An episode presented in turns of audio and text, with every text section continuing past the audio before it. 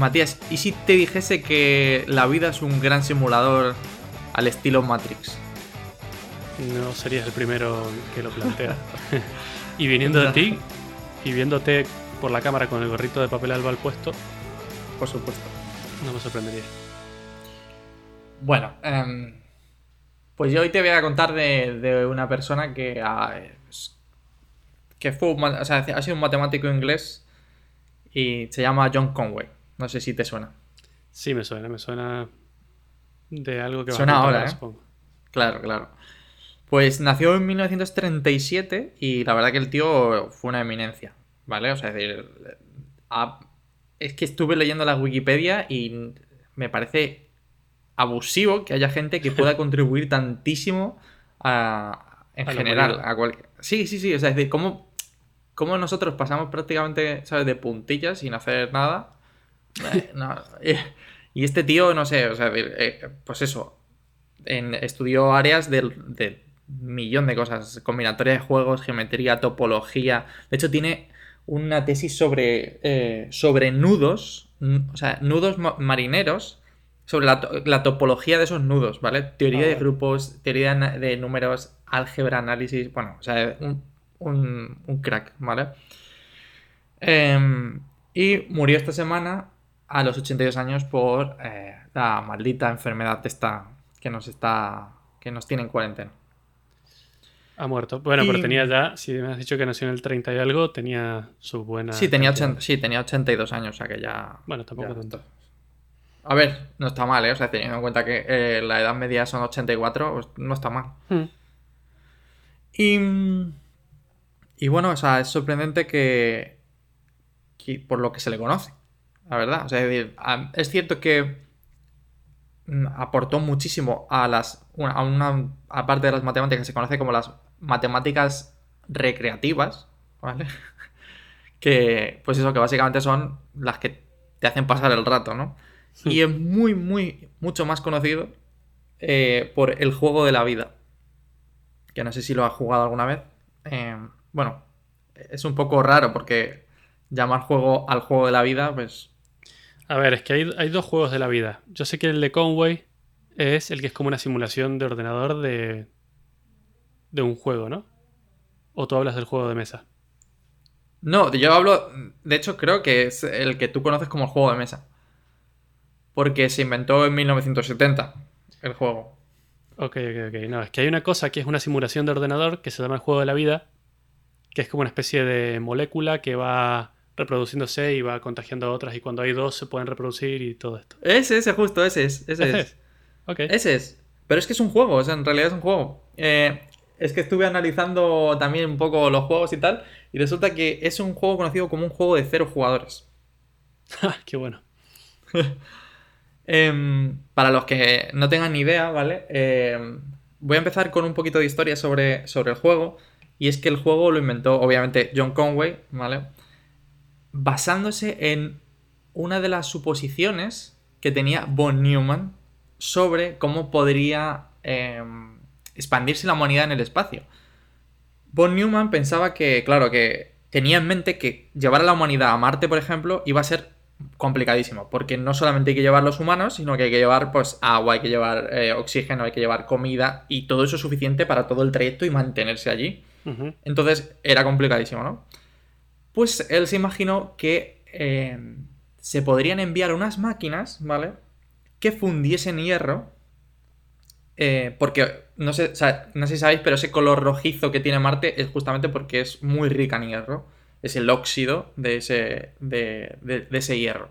Entonces, eh, iban a fundir ese hierro para hacer más máquinas que fundieran hierro y todo esto como digamos dentro de una cúpula y entonces cuando tú fundieses esa- ese hierro tuvieses oxígeno y tuvieses ya muchas máquinas que te permitiesen obtener oxígeno.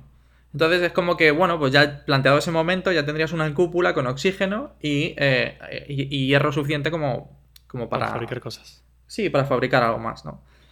Lo que yo no tenía ni idea es que él demostró que no es. O sea, todo el mundo pensaba en aquel momento que para crear una máquina que se crease a sí misma necesitabas una máquina mucho más compleja. Es decir, que, claro, para crear una máquina que fundiese solo hierro, necesitarías una máquina mucho más compleja que fabricase máquinas que, eh, que eh, fundiesen hierro. Pero él demostró en aquel momento que no era necesario y nosotros somos la prueba de ello. Em, lo explica con en un, en un vídeo que dice que, claro, nosotros, cada una de nuestras células eh, contiene todo nuestro ADN.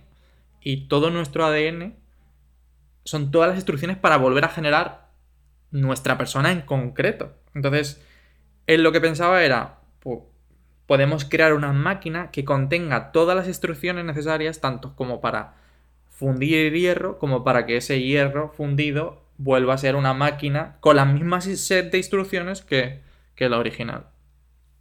Curioso, pero es como, funcionaba. Y entonces, eh, a todo esto, dijo, bueno, pues a ver, me parece muy complejo, voy a empezar con una especie de simulación. Y en 1970, ¿vale? Que no había ni... Eh, obviamente los ordenadores estaban como muy... Eh, sí, iniciando. Una temprana edad, claro. Era como que aquello todavía no servía, o sea, servía para hacer cálculos matemáticos y poco más.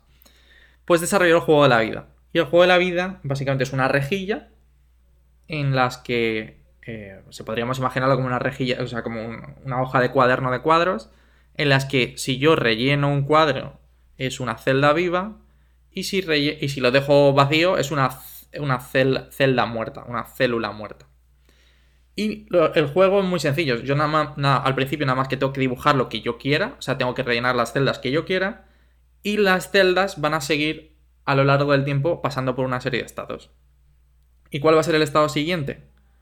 Pues depende del estado inicial. Las, las celdas, o como, como, los cuadernos, las celdas solamente tienen 8 vecinos. Y todas las reglas dependen de esos 8 vecinos. Las reglas iniciales por las que se conoce el juego son que si una célula tiene menos de dos vecinos, es decir, que está prácticamente sola pues va a morir de como que no tiene suficiente gente alrededor y va a morir, ya está. Entonces esa es la idea, ¿no? Del rollo de simular un poco la vida en ese aspecto de, bueno, pues obviamente si estoy solo, no me puedo reproducir, pues muero. Y a diferencia un poco de la raza humana, que él lo dice también, dice, en vez de reproducirse solamente con un compañero, necesitas tres. O sea, en total necesitas tres como para reproducirse. Ya te gustaría que fuese así. Joder, qué bestia. Eh, y bueno, entonces, una célula con dos o tres eh, vecinos significa que pues, se pueden seguir reproduciendo y manteniéndose. Entonces va a seguir viva.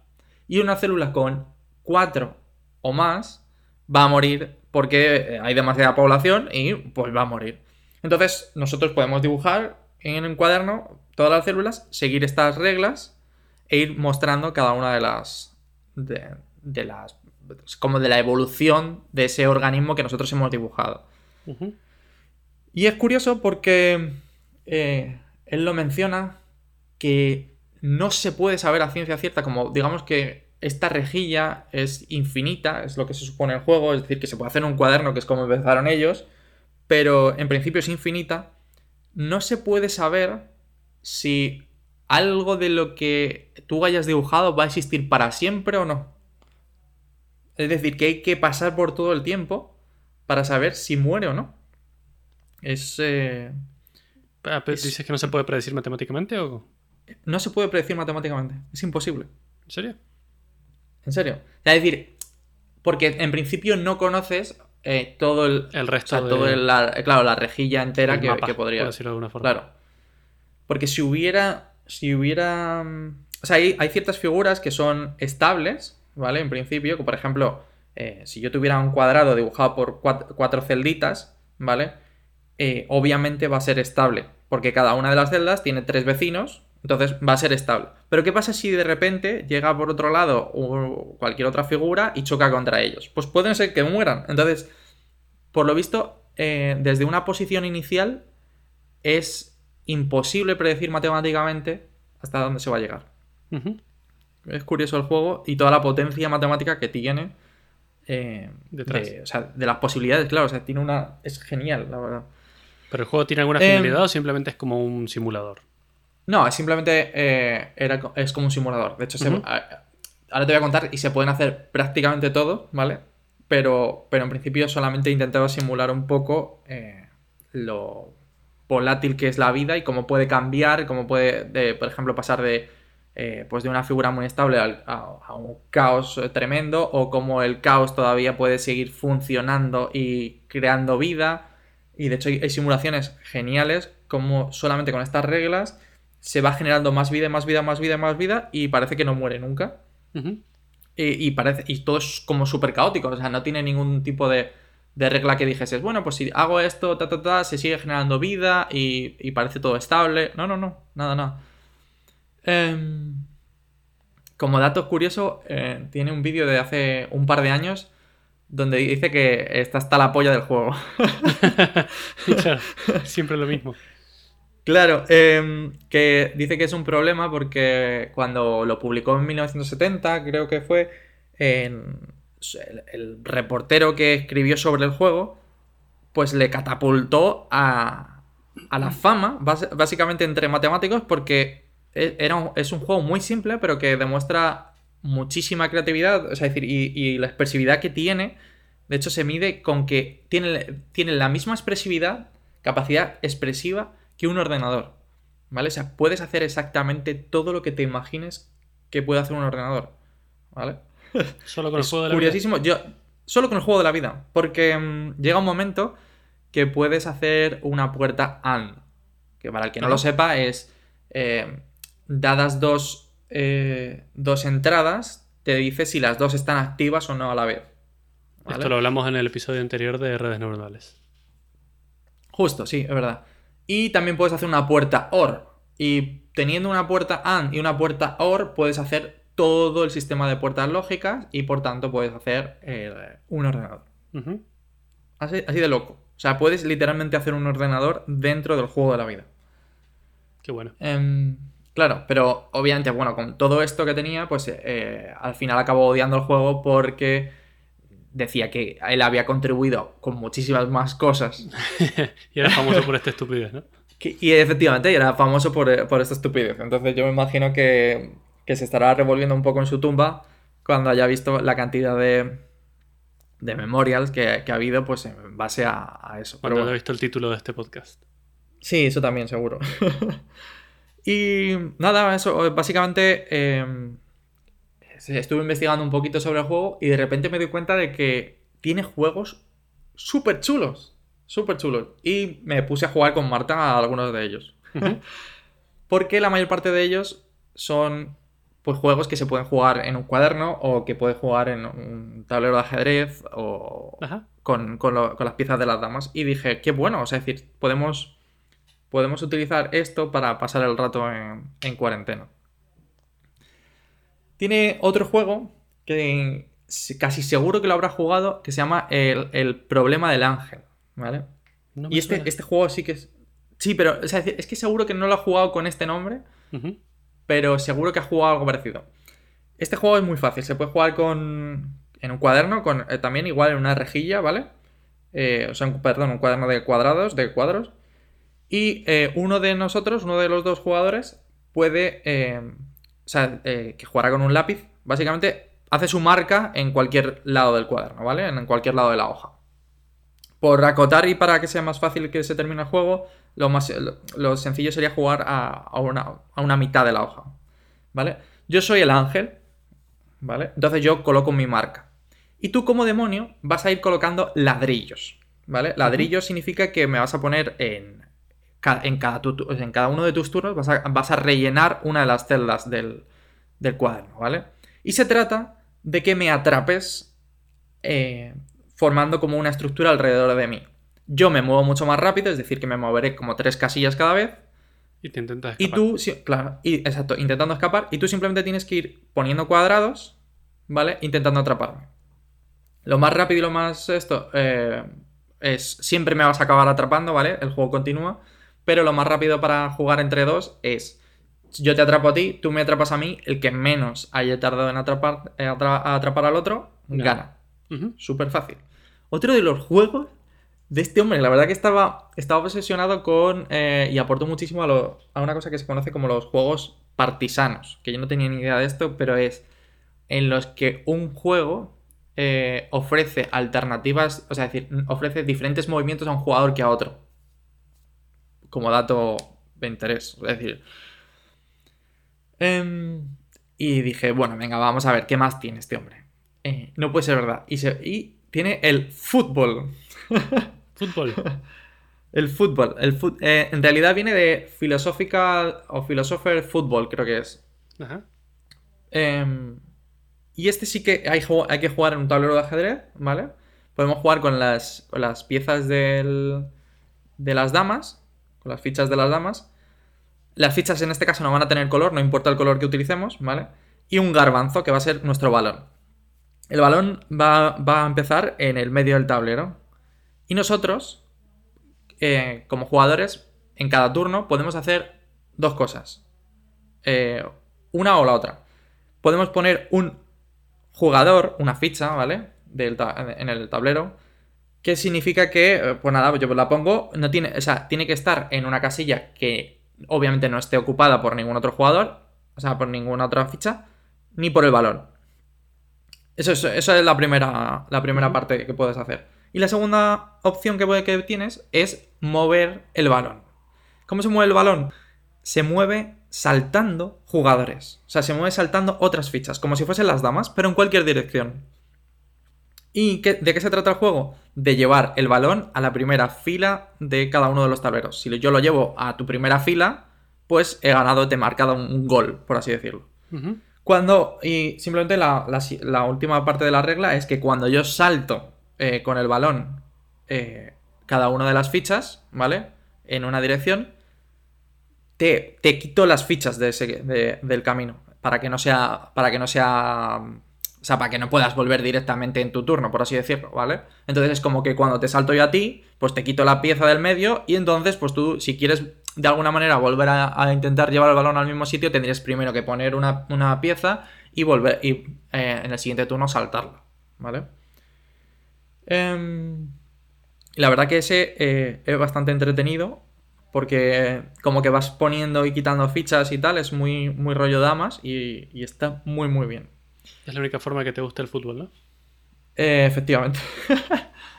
y, y, dije, joder, qué bueno. O sea, es decir, ¿cómo, ¿cómo narices se te ocurren todas estas clases de juegos matemáticamente probados que, que son, o sea, que tienen estrategia, ¿vale? O sea, es decir, luego os pasaré los enlaces de cada uno de ellos es una pena porque no he encontrado, eh, no he encontrado web de todos, ¿vale? el del fútbol creo que tiene, pero no tiene... Pero la de, por ejemplo, la del Sprout y la del Ángel, no, no he encontrado ninguna que funcione. Y mm, la del Sprout, que es el siguiente juego, que también es un juego que se puede jugar en, en un cuaderno. Este no importa, ¿vale? Que sea un cuaderno a cuadros o no. Es también muy loco, ¿vale? Muy loco. Y se llama Sprouts porque es como parecido a cómo crecen las plantas. Empiezan con dos puntos. Dos puntos dibujados en el cuaderno. ¿Vale? Y cada jugador tiene que hacer lo siguiente en su turno. Es unir dos puntos que tengan menos de tres líneas de estas llegando a ellos. Ya está. Cada vez que uno dos puntos, además, en esa línea que yo he dibujado, tengo que añadir un punto que la divide en dos, por así decirlo. ¿Vale? Ajá. Eso es todo. El primer jugador que no pueda poner una línea entre dos puntos, pierde. están todos ocupados. Claro, porque están o todos ocupados o, bueno, hay un detalle que es las líneas no se pueden cortar entre ellas. Eso es todo. O sea, los puntos solamente pueden tener tres líneas llegando a ellos y eh, eso, y las líneas no se pueden cortar entre ellas. Eso es todo. Bueno, pues el juego es muy bueno. O sea, es decir, ayer estuve jugando con Marta y es muy difícil. Ahora da eh, curiosidad de saber o de ver cuál es la imagen que se crea de todo eso. O sea, cuál es el claro, que se crea. De hecho, em, hay que, en principio, si los dos jugadores son muy buenos, hay que limitar el número de, movimientos máximo porque siempre te puedes escapar, ¿vale? O sea, es, decir, es, es, muy bueno. Y se van formando cosas súper raras. De hecho, te voy a intentar buscar lo que con lo que jugamos ayer. Porque es que es graciosísimo, porque son, son como figuras rarísimas, como si fuesen hojas, la mayor parte del tiempo. Y claro, se, irán como creando orgánicamente y saldrán cada vez una diferente. Claro.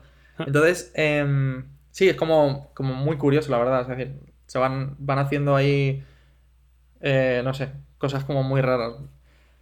Y... mm, No sé, y entonces, claro, dije, bueno, y entonces, ¿cómo, cómo lo está haciendo cada uno en, en la cuarentena? ¿Cómo lo, está, ¿Cómo lo están haciendo? Y me puse a investigar cómo lo estaba haciendo la gente. ¿Cómo, cómo estaban pasando ese rato, no? Eh, obviamente, eh, esto de los juegos está muy bien para, pues para los chiquillos y tal, para los niños, creo que es muy sencillo. Eh, y luego, por ejemplo, los adultos, pues quizás a lo mejor tenemos otra serie de intereses. Como por ejemplo, yo estoy jugando al Final Fantasy VII. bueno, un interés compartido con los niños, creo también, probablemente. Eh, sí, seguramente. Y nada, me puse a buscar por internet y tal. Y por ejemplo, eh, hay un vídeo graciosísimo de, de Ibai. No sé si le conoces, Mato. No. Pues es, eh, es un tío súper gracioso, te recomiendo. Ahora es una mezcla entre YouTube y hace tweets de. O sea, hace directos en Twitch. Y eh, consiguió juntar, la verdad que. eh, bueno, este tío empezó siendo caster, que es como se conoce en el mundo mm, de los eSports, a, a la- a los comentaristas. eh, del LOL. Entonces yo por eso lo conozco de, de hace muchísimo tiempo. Y. Y de repente, bueno, pues este ha conseguido juntar eh, a cuatro jugadores bastante famosos del fútbol de, de España, ¿vale? De hecho, jugadores del Real Madrid, por ejemplo. Y se ha puesto a jugar con ellos al pinturillo. No sé si sabes. No, No, sé si no te tengo suena. ni idea, es la primera vez que lo escucho. En serio, pues es genial porque básicamente es eh, un Pictionary, Ajá. pero eh, donde cada uno de los jugadores va por separado. Y eh, básicamente yo tengo que dibujar una de las palabras de, de las opciones que me da el, el ordenador, ¿vale? Y el resto de personas tienen que acertarlas. Cuanto, cuanto antes aciertes, más puntos recibes. Y el, el jugador que más puntos tiene al final de la partida es el que gana. Muy, muy, muy, muy parecido al, al Pictionary. Pictionary. Entonces os dejaré ese vídeo porque es graciosísimo. Como, como ves a jugadores de fútbol que, pues eso, o sea, es decir, que son conocidos la, ma- la mayor parte por todo el mundo y, y están jugando ahí un Pictionary como, pues me imagino que como todo el mundo en su casa, ¿no? Cualquier Intentando humano. pasar el tiempo. Han Claro. hecho algo parecido con las motos porque cuando empezó toda la locura de- del encierro, eh, fue justo el momento en el que iba a empezar la temporada del MotoGP. Incluso ya pagué mi, mi suscripción a DAZN para ver las carreras y ahí la tengo. no la estoy usando. Pero bueno, la gracia es que organizaron los del propio MotoGP una carrera en videojuegos, en el juego MotoGP. Entonces son los pilotos reales corriendo con ellos mismos en virtual en una carrera en la que corren ellos contra ellos. Muy divertido. Qué bueno, ¿no? También, o sea, es decir, ha habido, ha habido eso muchísimo en, en general en todos los deportes, porque de hecho la NBA también puso eh, jugadores de cada equipo jugando con su propio equipo al NBA, al, Al al juego. 2K, claro. Entonces, em, no sé, claro, y yo me imaginaba, digo, bueno, Mato, ¿y tú cómo estás pasando la cuarentena? Porque yo sé que tú estás jugando. ¿Estás jugando a un juego de mesa? Bueno, a, un a uno. Bueno, estoy, estoy haciendo un montón de cosas. La verdad es que no la estoy pasando mal porque me falta el tiempo. Tengo tantos hobbies y, y pasatiempos que no llego. Eh, en este tema en particular, juegos de mesa, nunca he sido muy fan de los juegos de mesa realmente. Pero mm, con los chicos del trabajo hemos comprado un pack de licencias de un simulador de juegos de mesa que se llama Tabletop Simulator. Que es genial porque es como un motor de, de videojuegos, pero que sirve como base para cualquier juego de mesa del mundo. Incluso lo bueno que tiene es que te compras la licencia. Una vez que tienes eso, hay literalmente como 25.000 juegos. El que busques, está. Incluso si tú tienes uno que no existe, lo puedes digitalizar, creas las reglas y las cargas en el motor este de juegos de mesa y juegas con amigos. Todos online, todos pueden tocar todo, todos pueden dar vuelta a cosas, todos pueden desordenar todo. Es como estar en casi en la vida real, es súper divertido. ¿Y, mm, ¿y a qué se está jugando? Por curiosidad. He estado jugando, la última partida fue de una cosa que se llamaba Kingdom Builders, que es como una especie de Catán súper simplificado. Ah, qué bueno, ¿eh? Entonces, claro, yo. Me gustan vale. los juegos que tienen Pocas reglas simples, que no tengo que leer la Biblia para entender la- el juego. Sé que hay Es juegos que te pasas más tiempo aprendiendo las reglas que jugando. Entonces yo prefiero juegos de, de reglas simples y ya está. Y lo cambias luego por otro. Claro, ah, si es que, madre mía. Luego por eso eh, pasa lo que pasa, que se le- el... Es que justamente eh, estuve pensando cómo podría eh, medir la, la complejidad de estos juegos que yo os he mencionado. Y mm, aparte de que hay, eh, para ciertos juegos es imposible, ¿vale?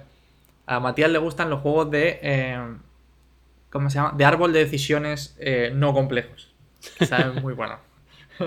sí, porque... eh, y es muy curioso. ¿Sabes cómo se mide la complejidad de un juego? Es que hay, mucha- hay muchas facetas para medir la complejidad. Pero hay como dos principales. Y es. Una eh, es la cantidad de estados de juego que puedan existir. ¿Vale? Por ejemplo, eh, si no me equivoco, en el Go es 10 a la 160, ¿vale? Es una barbaridad, Ajá. barbaridad de posiciones. Y en el 3 en raya, para que nos hagamos una idea, hay 756 o algo así. Claro. Y eso es muy bajo. Entonces, claro, ese es, es la cantidad de, estado, de total de estados disponibles que existen en el juego. O sea, posibles. Porque claro, eh, si, más o menos, eh, si no me equivoco, no tengo las cifras exactas, pero es cierto que estamos hablando de cientos de miles de posibilidades del, del 3 en raya, pero no tiene ningún sentido porque hay, hay posibilidades, es decir, no tiene sentido que tengas todo relleno de X, las nueve casillas. Entonces estamos hablando de solamente las, las posiciones posibles dentro del juego. Y luego hay otra manera de, de medir la complejidad que es midiendo el árbol de decisiones. Es decir, que desde... no- normalmente, ¿vale? Suele ser mucho más grande este número que el número de estados disponibles, porque normalmente se puede llegar al mismo estado de dos maneras distintas. Pero, en, claro, o sea, en sitios como el, el ajedrez es, eh, es una barbaridad. No, o sea, no me acuerdo, pero será. O sea, es incluso está por debajo del número de estados del Go, ¿eh? Pero bueno, aún así es una barbaridad porque puedes mover las piezas de manera muy distintas. ¿Vale? Aunque, aunque llegues más o menos a la, a la vez, al, al mismo sitio. O sea, el, al número de estados puede ser el mismo. Entonces, eh, a ti te gustan los juegos en los que el árbol no crece demasiado. Puede ser, sí. Soy un hombre simple. Ya, pero bueno. Pero yo pensé, es- esperaba que me contases a ver qué juegos hay disponibles, un poco por así decirlo, en, en el Tabletop, en el Tabletop Simulator. ¿Qué Porque he estado viendo. Sí, Sí, es que he estado viendo y es que puedes hacer de todo. sí. Pero es que hay Pero- desde, no sé, cosas que no, o sea, que juegos que conozco, pero nunca he visto ni siquiera cómo se juega, como el Warhammer, por ejemplo, que es con figuritas. Está, y se puede jugar. También está el ajedrez, también está, o sea, es que hay 25.000 juegos diferentes. El que me pidas está. Y El todos que- tienen pero- reglas dramáticamente diferentes, pero se pueden implementar todos. Y por curiosidad, em, ¿puedes hacer trampas en estos juegos? Eh, lo que pasa es que son. El Tabletop Simulator no mide reglas, no te.